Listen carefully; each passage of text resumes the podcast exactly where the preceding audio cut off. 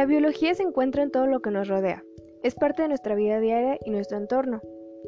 A pesar de que sabemos que nuestra rutina se ha transformado debido al confinamiento y que han habido cambios en nuestras vidas, bastante drásticos para algunos de nosotros, la biología se sigue siendo presente en nuestras actividades del día a día.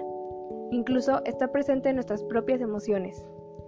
De hecho, muchas personas se han visto afectadas en este aspecto a causa de los cambios que han habido lo cual es completamente normal tomando en cuenta que de acuerdo a la neurociencia, que por cierto está relacionada con la biología, los seres humanos somos capaces de experimentar diferentes emociones y sentimientos gracias a que nuestro cerebro crea múltiples mecanismos debido a una percepción cognitiva.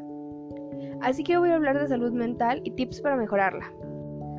En estos tiempos es muy común sentirse triste, estresado o cansado con mayor frecuencia, y por esto mismo es necesario conocer cómo la tristeza afecta a nuestro cuerpo, durante estos procesos emocionales, el organismo requiere más oxígeno y glucosa, pues la tristeza puede ser agotadora, y el cerebro deja de producir serotonina a un nivel adecuado, que son funciones de neurotransmisor, y a su vez pueden afectar la conducta de las personas. Para esto, existen muchas actividades que podemos realizar para que nuestro cerebro libere endorfinas. Y te preguntarás, ¿para qué quiero que haga esto?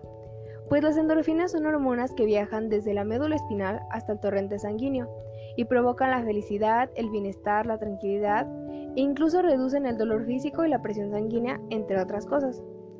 Para hacer que esto suceda, puedes bailar, caminar, escuchar música, bañarte, etc. También puedes comer chocolate, ya que esto ayuda a mejorar la oxigenación, pues según estudios de la Escuela de Medicina de Harvard y el Instituto Nacional sobre el Envejecimiento, Beber dos tazas de chocolate permite una mejor circulación hacia el cerebro, por lo que se oxigena de manera adecuada.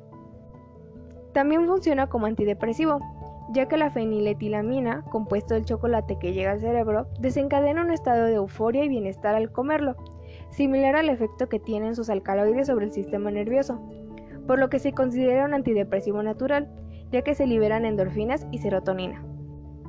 También aumenta la retención y memoria a corto plazo, pues luego de comer chocolate, explica a los investigadores de la Escuela de Medicina Johns Hopkins, aumenta la velocidad de respuesta de la memoria de trabajo, que permite retener información como dígitos o palabras durante un lapso corto de tiempo, y mejora las habilidades cognitivas. Otra cosa que podemos hacer es dormir bien. Esto es muy importante más aún para nosotros los jóvenes, pues mejora nuestro estado de ánimo y nos ayuda a aumentar nuestro rendimiento académico.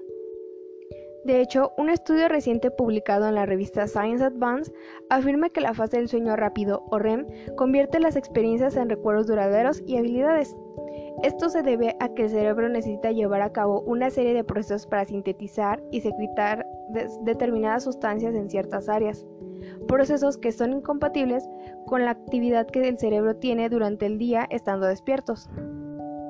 Además, durante el sueño, las neuronas del hipotálamo, sitio donde se almacena la información que recibimos, se sincronizan para estudiar todas las conexiones y organizarlas.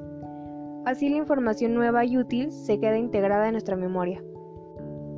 El cerebro funciona como una lavadora y gracias a la limpieza que realizamos cuando dormimos impide que las neuronas acaben llenas de detritos celulares, además de que mantenemos el sistema cognitivo sano expulsando las proteínas relacionadas con el Alzheimer y ayuda a prevenir enfermedades neurogenerativas.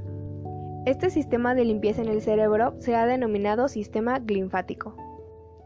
La lista podría continuar, pero esto es todo lo que diré por ahora. Deben saber que todos los datos mencionados anteriormente son parte de importantes avances en la neurociencia y la etología, que son ciencias que estudian el cerebro y el comportamiento humano, y no habrían sido posibles sin la biología. Con esto nos damos cuenta de su importancia. Y así es como terminamos. Gracias por escuchar.